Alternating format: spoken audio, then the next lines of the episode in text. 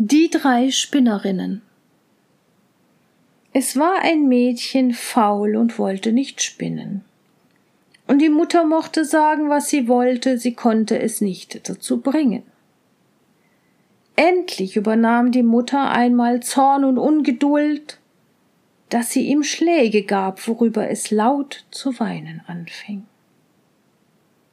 Nun fuhr gerade die Königin vorbei, und als sie das Weinen hörte, ließ sie anhalten, trat in das Haus und fragte die Mutter, warum sie ihre Tochter schlüge, dass man draußen auf der Straße das Schreien hörte. Da schämte sich die Mutter, dass sie die Faulheit ihrer Tochter offenbaren sollte und sprach Ich kann sie nicht vom Spinnen abbringen, sie will immer und ewig spinnen, und ich bin arm und kann den Flachs nicht herbeischaffen. Da antwortete die Königin ich höre nichts lieber als Spinnen und bin nicht vergnügter, als wenn die Räder schnurren. Gebt mir eure Tochter mit ins Schloss. Ich habe Flachs genug, da soll sie spinnen, so viel sie Lust hat. Die Mutter war's von Herzen gern zufrieden, und die Königin nahm das Mädchen mit. Als sie ins Schloss gekommen waren, führte sie es hinauf zu drei Kammern. Die lagen von unten bis oben voll vom schönsten Flachs. Nun spinn mir diesen Flachs, sprach sie, und wenn du es fertig bringst, so sollst du meinen ältesten Sohn zum Gemahl haben. Bist du gleich arm, so acht ich nicht darauf, dein unverdrossener Fleiß ist Ausstattung genug. Das Mädchen erschrak innerlich, denn es konnte den Flachs nicht spinnen, und wär's dreihundert Jahr alt geworden und hätte jeden Tag vom Morgen bis Abend dabei gesessen. Als es nun alleine war, fing es an zu weinen und saß so drei Tage ohne die Hand zu rühren. Dritten Tag kam die Königin, und als sie sah, dass noch nichts gesponnen war, verwunderte sie sich, aber das Mädchen entschuldigte sich damit, dass es vor großer Betrübnis über die Entfernung aus seiner Mutter Hause noch nicht hätte anfangen können. Das ließ sich die Königin gefallen, sagte aber beim Weggehen Morgen musst du mir anfangen zu arbeiten. Als das Mädchen wieder allein war, wusste es sich nicht mehr zu raten und zu helfen und trat in seiner Betrübnis vor das Fenster.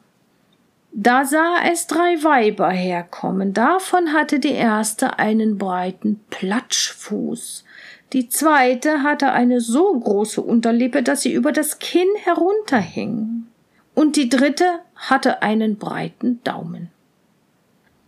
Die blieben vor dem Fenster stehen schauten hinauf und fragten das Mädchen, was ihm fehlte.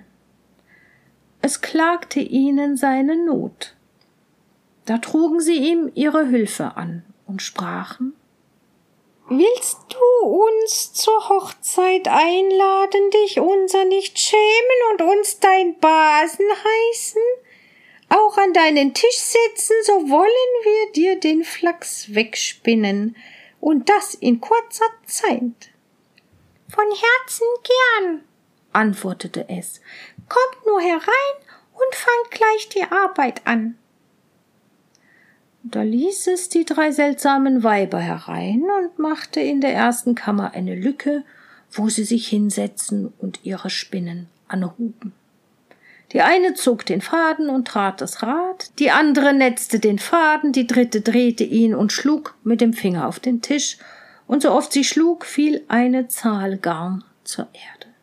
Und das war aufs Feinste gesponnen. Vor der Königin verbarg sie die drei Spinnerinnen und zeigte ihr, so oft sie kam, die Menge des gesponnenen Garns, dass diese des Lobes kein Ende fand. Als die erste Kammer leer war, ging's an die zweite, endlich an die dritte, und die war auch bald aufgeräumt.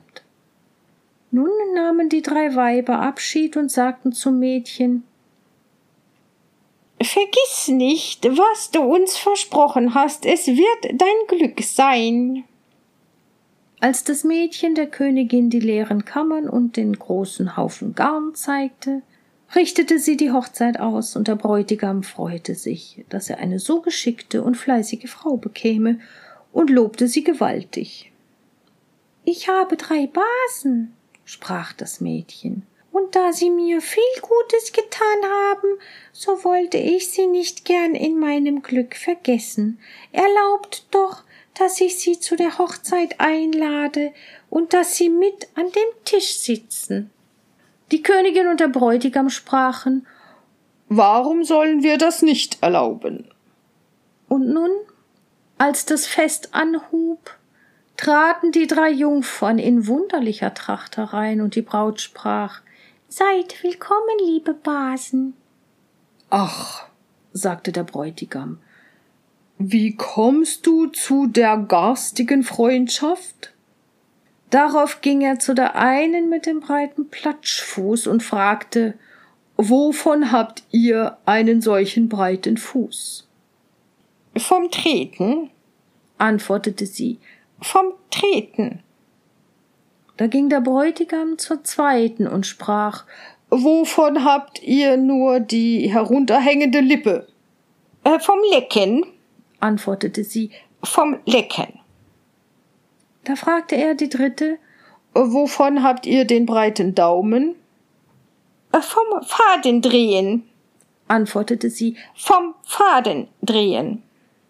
Da erschrak der Königssohn und sprach, so soll mir nun und nimmermehr meine schöne Braut ein Spinnrad anrühren.